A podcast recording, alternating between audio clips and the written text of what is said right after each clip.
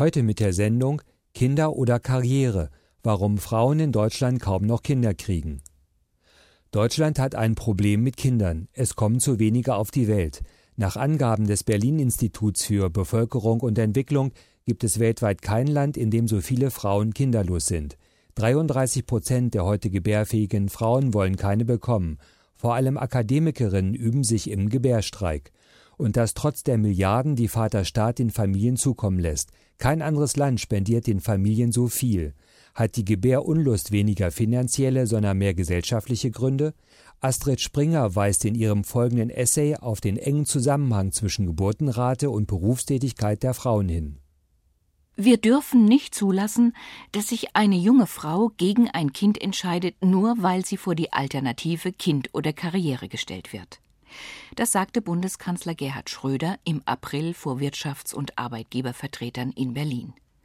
Und Arbeitgeberpräsident Dieter Hund, der nach ihm ans Mikrofon trat, bezweifelte, ob die mehr als 150 Milliarden Euro, die der Staat jährlich für die Familienförderung ausgibt, auch sinnvoll angelegt seien.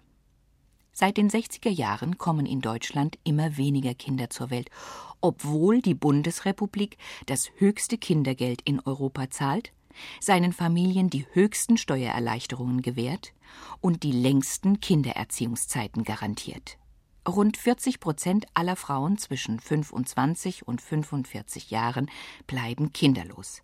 Am höchsten ist die Quote mit 44 Prozent bei den Akademikerinnen. Allerdings, als diese Frauen Studentinnen waren, hatten sie sich ihr Leben anders vorgestellt. 85 Prozent wünschten sich damals Kinder. Woran scheitert Ihr Wunsch? Um diese Frage zu beantworten, ist es sinnvoll, sich das Problem von ganz verschiedenen Seiten zu betrachten. Dabei ist mit den individuellen Gründen zu beginnen, beispielsweise, dass Frauen nicht den richtigen Partner für eine Familiengründung finden. Interessant zu wissen wäre in diesem Zusammenhang auch, wie sieht es eigentlich mit dem Kinderwunsch der Männer aus? Wie verändert die Geburt eines Kindes die Beziehung der Eltern und was kostet es, Kinder zu haben? Welche rechtlichen und tatsächlichen Bedingungen finden Frauen in Deutschland vor, wenn sie als Familienmütter weiterhin berufstätig sein wollen bzw. müssen? Wie fördert der Staat Familien und was ist von dieser Familienpolitik zu halten? Hat Familie Zukunft? All diesen Fragen soll in der nächsten halben Stunde nachgegangen werden, und die Suche nach den ganz persönlichen Gründen für die Kinderlosigkeit soll am Anfang stehen. Eine junge Frau drückt ihren Wunsch so aus. Sie träume davon, Kinder von demjenigen zu bekommen, mit dem sie auch alt werden wolle.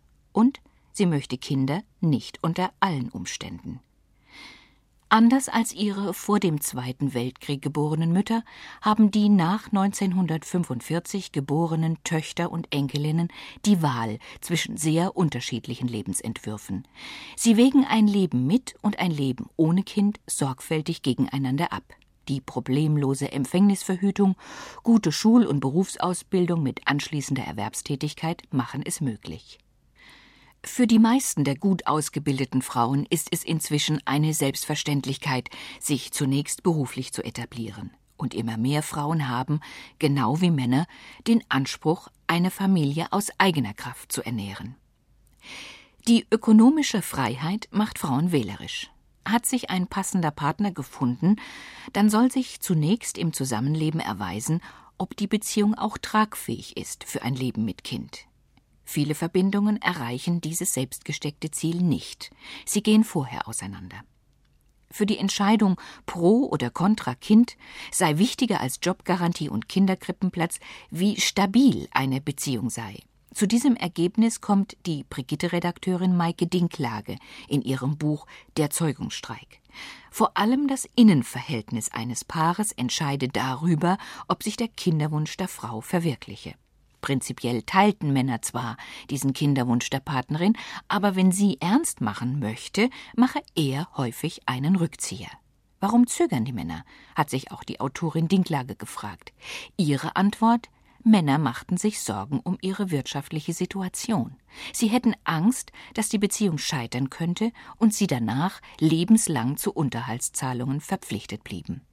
Zögere aber der potenzielle Vater, komme auch die potenzielle Mutter ins Grübeln und prüfe sich noch einmal sehr ernsthaft, wie stark ist mein Kinderwunsch wirklich, und im Zweifel lasse auch sie es bleiben.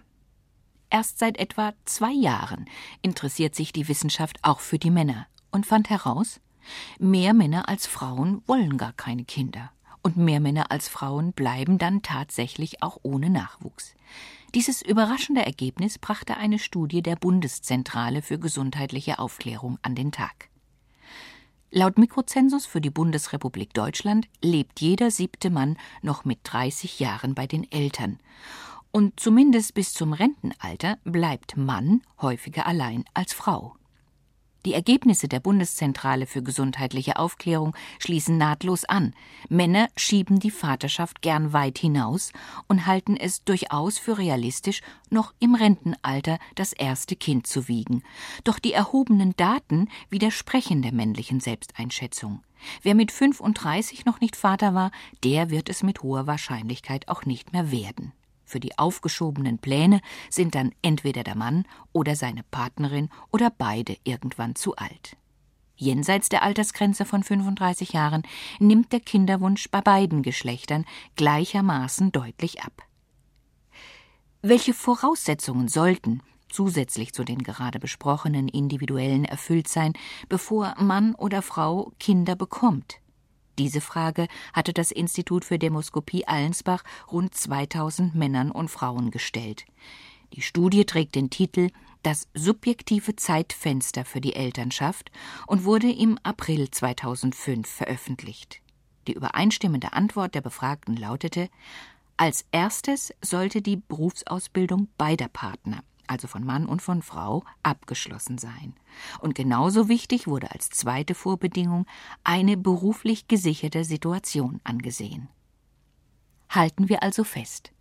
Frauen wünschen sich zwar Kinder, nehmen dann aber im Laufe ihres Lebens aus unterschiedlichen Gründen Abstand von diesem Plan. Für Hochqualifizierte lässt sich ein Drei-Stufen-Modell beobachten. Erst die Ausbildung, dann der Beruf und danach, wenn die Zeit noch reicht, ein Kind.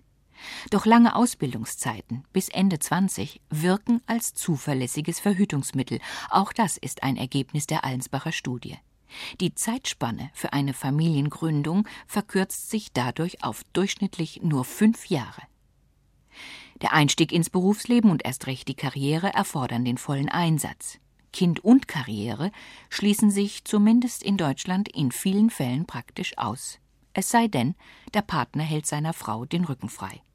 Bei vergleichbar guter beruflicher Qualifikation erwarten Frauen, dass Familienarbeit und Familienpflichten gleichberechtigt geteilt werden. Die Beziehung zwischen Mann und Frau, die sich bisher als Liebespaar nur um sich selbst kümmern mussten, verändert sich mit der Geburt eines Kindes. Babys stellen diese neue Dreierbeziehung auf harte Belastungsproben. Durchwachte Nächte und dann noch voller Einsatz im Beruf? Mütter sind dauermüde, Durchschnittlich schlafen sie nachts nur dreieinhalb Stunden und mit ihren Männern immer weniger. Auch das schafft Krisenpotenzial. In den ersten Monaten und Jahren ist die Elternschaft eine Gratwanderung zwischen permanenter nervlicher und körperlicher Überforderung und gleichzeitiger intellektueller Unterforderung. Ein Journalistenkollege schrieb jüngst von partieller kultureller Verblödung. Junge Eltern, die niemand bei der Kinderbetreuung entlastet, müssen zwangsläufig ganz für ihre Kinder leben. Die geistige Anregung von außen wird mit deren Ankunft dünner. Und der seelische Reichtum, der durch Kinder zu erwerben ist, bleibt häufig unentdeckt und hat wenig gesellschaftliches Renommee. Erziehung ist kein leichtes Geschäft. Kindern Grenzen zu setzen und gleichzeitig Sicherheit zu geben, das setzt Konsequenz und Kontinuität und ein hohes Maß an persönlicher Reife und Souveränität voraus. Ein natürliches Talent für die Kindererziehung haben nicht viele Menschen. Das Fernsehen thematisiert neuerdings die mit der Erziehung ihrer Kinder überforderten Eltern. Supernannies bändigen in Doku-Soaps wilde, verwilderte Kinder, deren Eltern mit ihren aufsässigen und aggressiven Sprösslingen nicht mehr klarkommen. Lust auf Kinder machen solche Einblicke nicht unbedingt. Haben die jungen Väter in der Schwangerschaftsgymnastik noch kräftig mitgeatmet, so geht ihnen bei der strapaziösen Familienarbeit spätestens, das fand die Zeitschrift Brigitte schon Anfang der 90er Jahre heraus, beim zweiten Kind die Puste aus. Nachdem die erste Euphorie der Vaterschaft verflogen ist, fallen die meisten Männer wieder in alte Verhaltensweisen und Rollenmuster zurück. Bis zum heutigen Tag nehmen, die Zahlenangaben schwanken, nur etwa fünf Prozent der Väter die Elternzeit in Anspruch, meist dann, wenn sie noch studieren und die Mutter das Geld verdient oder weil sie arbeitslos sind und im Job nicht viel zu verlieren haben. Männer fürchten nicht nur um ihre Karriere, wenn sie bisher voll und erfolgreich im Berufsleben standen. Sie fürchten auch um ihr Ansehen, wenn sie sich daheim um Kind und Haushalt kümmern. Ganz abgesehen davon verdient der Durchschnittsmann immer noch ein Drittel mehr als die Durchschnittsfrau. Es wäre ökonomisch gesehen unklug, wenn der besser verdienende Vater seinen Job aufgebe und die Mutter, die weniger Geld heimbringt, den Familienunterhalt bestritte. An der archaischen Aufgabenteilung ist grundsätzlich nicht zu rütteln. Durch Schwangerschaft und Geburt seien Kinder enger an Mütter geknüpft als an Väter, meint auch der Bundesgerichtshof. Deshalb trage die Mutter, Zitat, naturgegeben mit der Geburt die Hauptverantwortung für das Kind. Deshalb können zum Beispiel Mütter nicht ehelicher Kinder verhindern, dass der Vater das Sorgerecht gemeinsam mit ihnen ausübt. Das ist eine verhängnisvolle Einstellung des höchsten Gerichtes, die aber nicht nur von Männern, sondern auch von vielen Frauen geteilt wird. Macht endlich Schluss mit dem deutschen Muttermythos, fordert die französische Soziologin Elisabeth Badinter. Berühmt wurde sie mit ihrem 1980 in Frankreich erschienenen Buch Die Mutterliebe, Geschichte eines Gefühls vom 17. Jahrhundert bis heute. Sie weist darauf hin, dass die Mutterliebe kein natürlicher weiblicher Instinkt sei, sondern ein soziales Verhalten, das erlernt wird. Das Weiblichkeitsideal der fürsorglichen, sich aufopfernden Mutter entstand erst mit dem Aufstieg des Bürgertums. Zwei Jahre lang hatten ihre Studentinnen und Studenten an der École Polytechnique in Paris historische Quellen ausgewertet, die zu diesem Ergebnis führten. Nach der Geburt ihres ersten Kindes verhalten sich frisch gebackene Mütter jedenfalls ganz unterschiedlich. Die einen verspüren sofort das, was gemeinhin Mutterinstinkt genannt wird, andere sagen nüchtern, ich musste mit meinem Kind erst Freundschaft schließen. Wieder andere fallen in tiefe Depression. Die hormonelle Umstellung durch die Geburt und der Schock über ein gänzlich neues Leben können schwer krank machen. So manche Mutter macht es dem Vater ihrer Kinder schwer.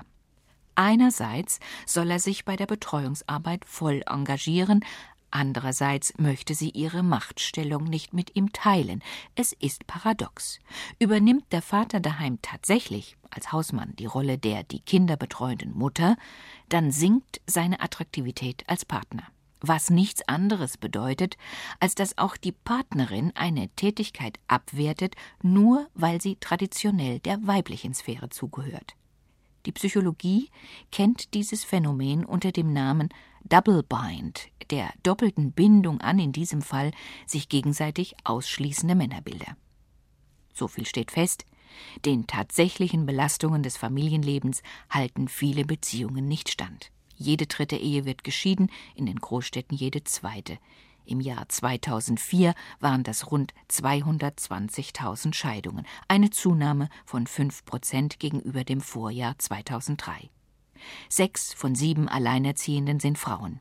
Jedes Jahr aufs Neue bestätigt der Deutsche Familiengerichtstag eine seit zwei Jahrzehnten nahezu konstante Zahl. Mehr als die Hälfte, 54 Prozent der geschiedenen Ehemänner, haben ein Jahr nach der Scheidung keinen Kontakt mehr zu Ex-Frau und zu den gemeinsamen Kindern. Nicht immer ist das allein die Schuld der Väter. Nur in 20 Prozent aller Fälle erhalten Kinder unter zwölf Jahren den ihnen vom Vater zustehenden vollen Unterhaltsbetrag. Halten wir des Weiteren fest, wie bereits gesagt, der Traum von der Familie als Hort der Geborgenheit hält der Wirklichkeit häufig nicht stand. Hohe Erwartungshaltungen an den Partner und umgekehrt genauso an die Partnerin können sich als unrealistisch erweisen und zur Trennung führen mit all dem, was das Nachrichtenmagazin Der Spiegel vor einiger Zeit die Hölle danach nannte. Wenn das Gesellschaftsprojekt Familie für die Mutigen und Unverdrossenen trotzdem eine Chance haben soll, dann braucht es Rahmenbedingungen, dann braucht es eine Familienkultur. Wie sieht die gegenwärtig in Deutschland aus? Ein durchschnittliches Monatseinkommen allein, das sind im Westen rund 1200 Euro und im Osten 1000 Euro, reicht schon lange nicht mehr aus, um den Lebensunterhalt einer Familie zu bestreiten. In den unteren und mittleren Einkommensschichten müssen auch die Mütter zusätzlich arbeiten gehen. Die meisten Mütter gehen in eine Teilzeitbeschäftigung, weil sie Beruf und Familie anders nicht vereinbaren können. Frauen, die gut ausgebildet sind, Spaß am Beruf haben und vor der Familienphase finanziell unabhängig waren, wollen aber nicht auf eine Halbtagsstelle versauern und sie wollen auch nicht vom Partner finanziell abhängig werden. Mit Teilzeit war außerdem noch nie Karriere zu machen, noch nie der lebensnotwendige Unterhalt zu sichern und noch nie eine existenzsichernde Rente aufzubauen. Die Erwerbstätigkeit ist nämlich mehr als nur Geld zu verdienen. Sie ist nach wie vor zugleich das Maß gesellschaftlicher Anerkennung. Arbeit ist das Portal, das Menschen am gesellschaftlichen Leben teilhaben lässt, das sie in den sozialen Austausch einbettet und ihnen Zugänge zu Kultur und Bildung eröffnet. Arbeit gibt dem Leben Struktur. Nicht wenige, die ihre Arbeit verlieren, macht dieser Verlust an Leib und Seele krank. Vielen Müttern ist oft nicht einmal Teilzeit möglich, weil Krippen, Kindergärten mit flexiblen Öffnungszeiten und Horte fehlen oder zu teuer sind. Nur sechs Prozent aller Kinder unter drei Jahren werden derzeit in öffentlichen Kinderkrippen betreut.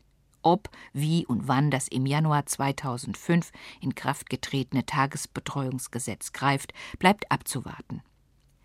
Der Wirtschaftsnobelpreisträger von 1970, der Amerikaner Paul A. Samuelson, nannte Eltern ökonomische Idioten. Die Erziehung eines Kindes bis zu seinem 18. Lebensjahr ist in etwa so teuer wie ein kleines Eigenheim.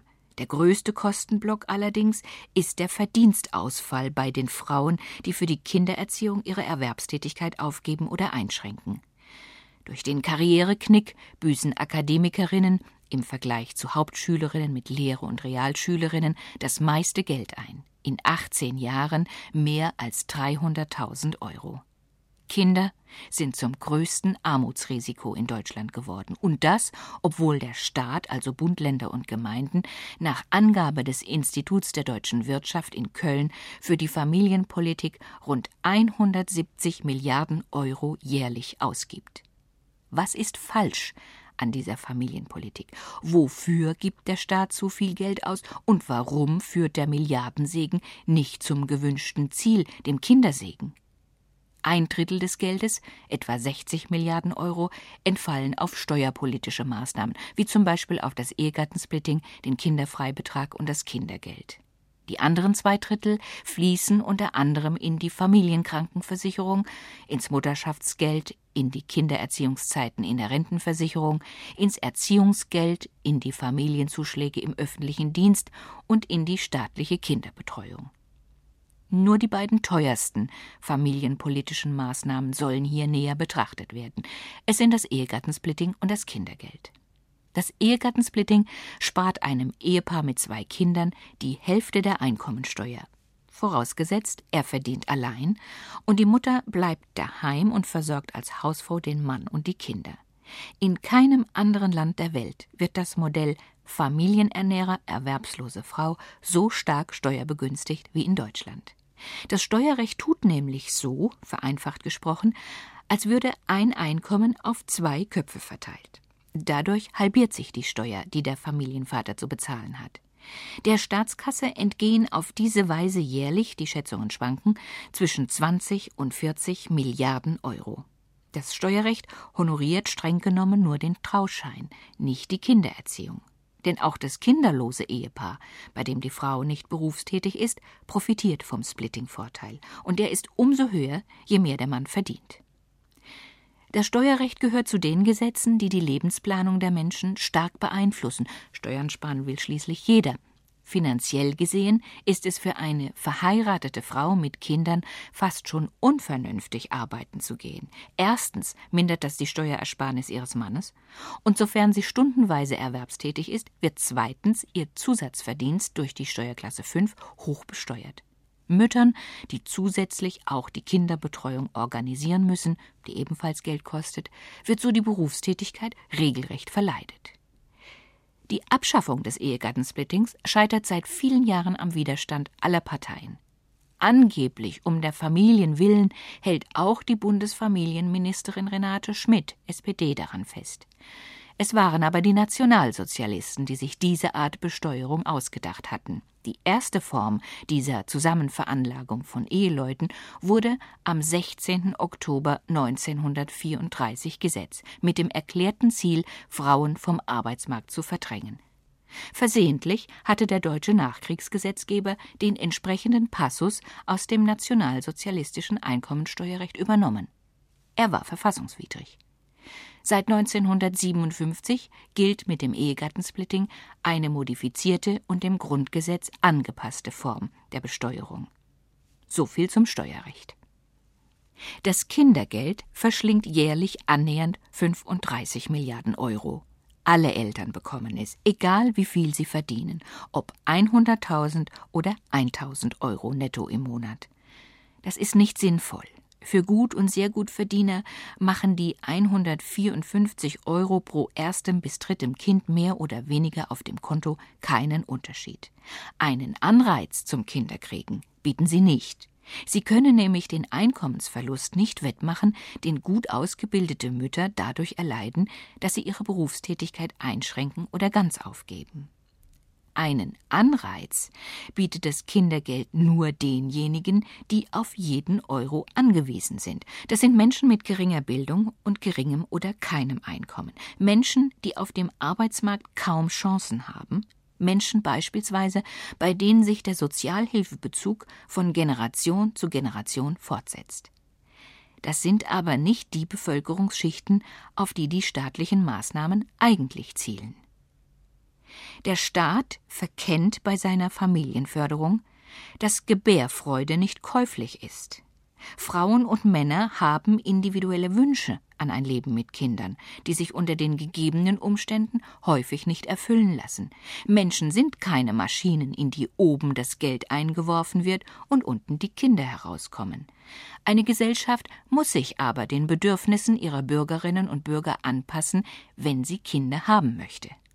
Das europäische Ausland gibt weniger Geld aus für seine Familien, hat aber trotzdem mehr Geburten und höhere Erwerbstätigkeit seiner Mütter vorzuweisen. Frankreich zum Beispiel zahlt überhaupt kein Kindergeld fürs erste Kind. Deutschland gewährt für die Kindererziehung die längsten Auszeiten im Beruf bis zu drei Jahren, ganz anders Dänemark, Finnland oder Großbritannien. Sie gewähren maximal nur ein halbes Jahr Elternzeit. So vermindert sich die Gefahr, dass Eltern den Anschluss ans Berufsleben verpassen und für Frauen das Risiko, dass in ihrer Babypause die Konkurrenz an ihnen vorbeizieht. Die Länder Skandinaviens machen vor, wie es geht. Sie bieten von Staatswegen Kinderbetreuung, die bezahlbar und den Arbeitszeiten angepasst ist. So erklärt sich das Ergebnis. Je berufstätiger die Frauen eines Landes sind, desto mehr Kinder haben sie. Gebärfreude ist, wie gesagt, nicht käuflich. Selbst wenn die stabile Partnerschaft letztlich über das Ja zum Kind entscheiden sollte, die Geburtenzahlen stimmen dann, wenn, wie zum Beispiel in Lahr im nordrhein-westfälischen Münsterland, eine Gemeinde Krippenbetreuung für die Kleinsten und Ganztagsschule für die Großen anbietet und ihren Müttern und Vätern problemlos ermöglicht, Beruf und Familie unter einen Hut zu bringen. Dann ist das so attraktiv, dass Familien mit Kindern von Frankfurt und Köln von der Großstadt aufs Land umziehen. Trotz Milliardenaufwandes schafft es der Staat also nicht, günstige Rahmenbedingungen für Frauen und Männer zu schaffen, die gern Kinder haben möchten. Erschwerend kommt hinzu, dass stereotype Rollenklischees nicht aussterben wollen, zum Beispiel das Klischee, dass nur diejenige eine gute Mutter ist, die statt erwerbstätig zu sein daheim bei den Kindern bleibt. Die Überzeugung, wonach Kinder nur bei Rundumbetreuung durch die leibliche Mutter gedeihen können, muss spätestens seit der ersten PISA-Studie als widerlegt gelten. Die hatte nämlich herausgefunden, dass Kinder von sogenannten Nur-Hausfrauen in Schule und Studium weniger erfolgreich sind als Kinder, deren Mütter berufstätig sind. Solche Erfahrungen will in Deutschland niemand wahrhaben. Der schleswig-holsteinische Ministerpräsident Peter Harry Carstensen, CDU, verlangte am Abend seines Wahlsieges im Fernsehen: Gebt unseren Männern und Söhnen wieder Arbeit. Nun hat das nördlichste Bundesland neben rund 100.000 arbeitslosen Männern und Söhnen aber auch rund 75.000 arbeitslose Frauen und Töchter.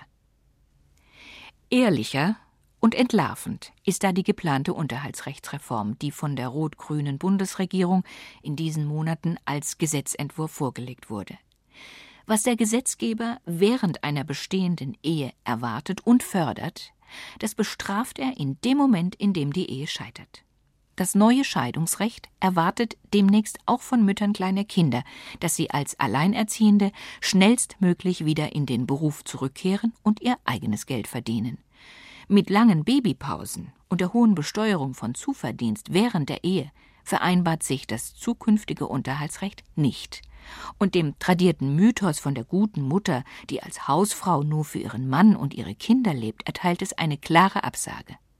Das neue Gesetz verpflichtet Geschiedene dazu, die vorhandenen Kinderbetreuungseinrichtungen zu nutzen, um wieder arbeiten gehen zu können. Es steht ihnen nach einer Scheidung nicht mehr frei, ihre Kinder selbst zu betreuen.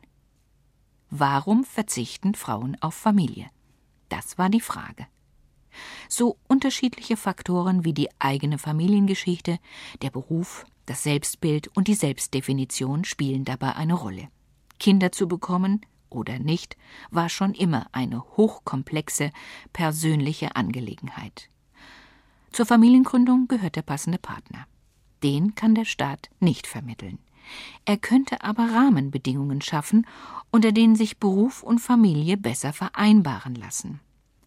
Mit ihrer Initiative Lokale Bündnisse für Familien hat die Bundesfamilienministerin Renate Schmidt einen ersten Schritt in die richtige Richtung getan.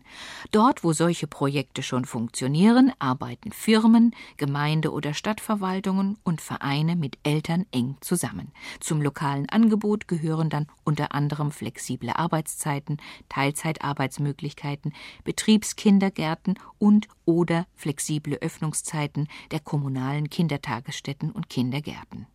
In der Samtgemeinde Tostedt beispielsweise, die sich dem lokalen Bündnis angeschlossen hat, ist Kinderbetreuung auch außerhalb der normalen Öffnungszeiten möglich und kostet nur 1,50 Euro pro halber Stunde.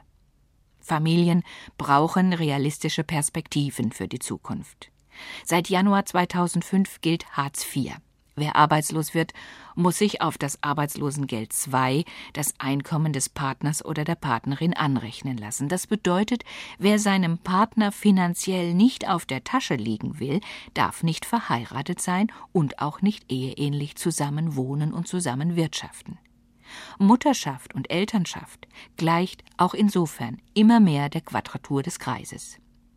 Die Art und Weise, wie die öffentliche Diskussion darüber geführt wird, ist unredlich. Vor gar nicht langer Zeit mussten Schwangere gegenüber ihrem Arbeitgeber noch ein schlechtes Gewissen haben, weil sie sich wegen der Elternzeit damals hieß es noch Erziehungsurlaub, dem Arbeitsleben auf Kosten der Allgemeinheit entzogen. Heute müssen sich Kinderlose dafür verteidigen, dass sie auch ohne Kind glücklich und zufrieden sind. Der Umgang mit dem Thema unterliegt offensichtlich einem starken ideologischen Wandel. Das weckt Erinnerungen. Nichts war am Ende des 19. Jahrhunderts in der Geschichte ihrer Emanzipation so heftig umkämpft wie der Zugang von Frauen zu den Hochschulen und zu qualifizierter Berufstätigkeit. Wann immer Arbeitsplätze in Deutschland knapp wurden, gelang es ganz legal, mit Hilfe von Gesetzen zuerst die Mütter wieder nach Hause zu schicken. Auf diese Weise wurde Mann die lästige Frauenkonkurrenz am Arbeitsmarkt wieder los. Lebt womöglich einfach nur der alte Kampf zwischen den Geschlechtern um das knappe Gut Arbeitsplätze wieder auf? Müssen Frauen als letztes Mittel auf Familie verzichten, um bei der Konkurrenz auf dem Arbeitsmarkt bestehen zu können? In der Reihe Das Forum hörten Sie Kinder oder Karriere, warum Frauen in Deutschland kaum noch Kinder kriegen. Ein Essay von Astrid Springer, Redaktion Wolfgang Heinemann.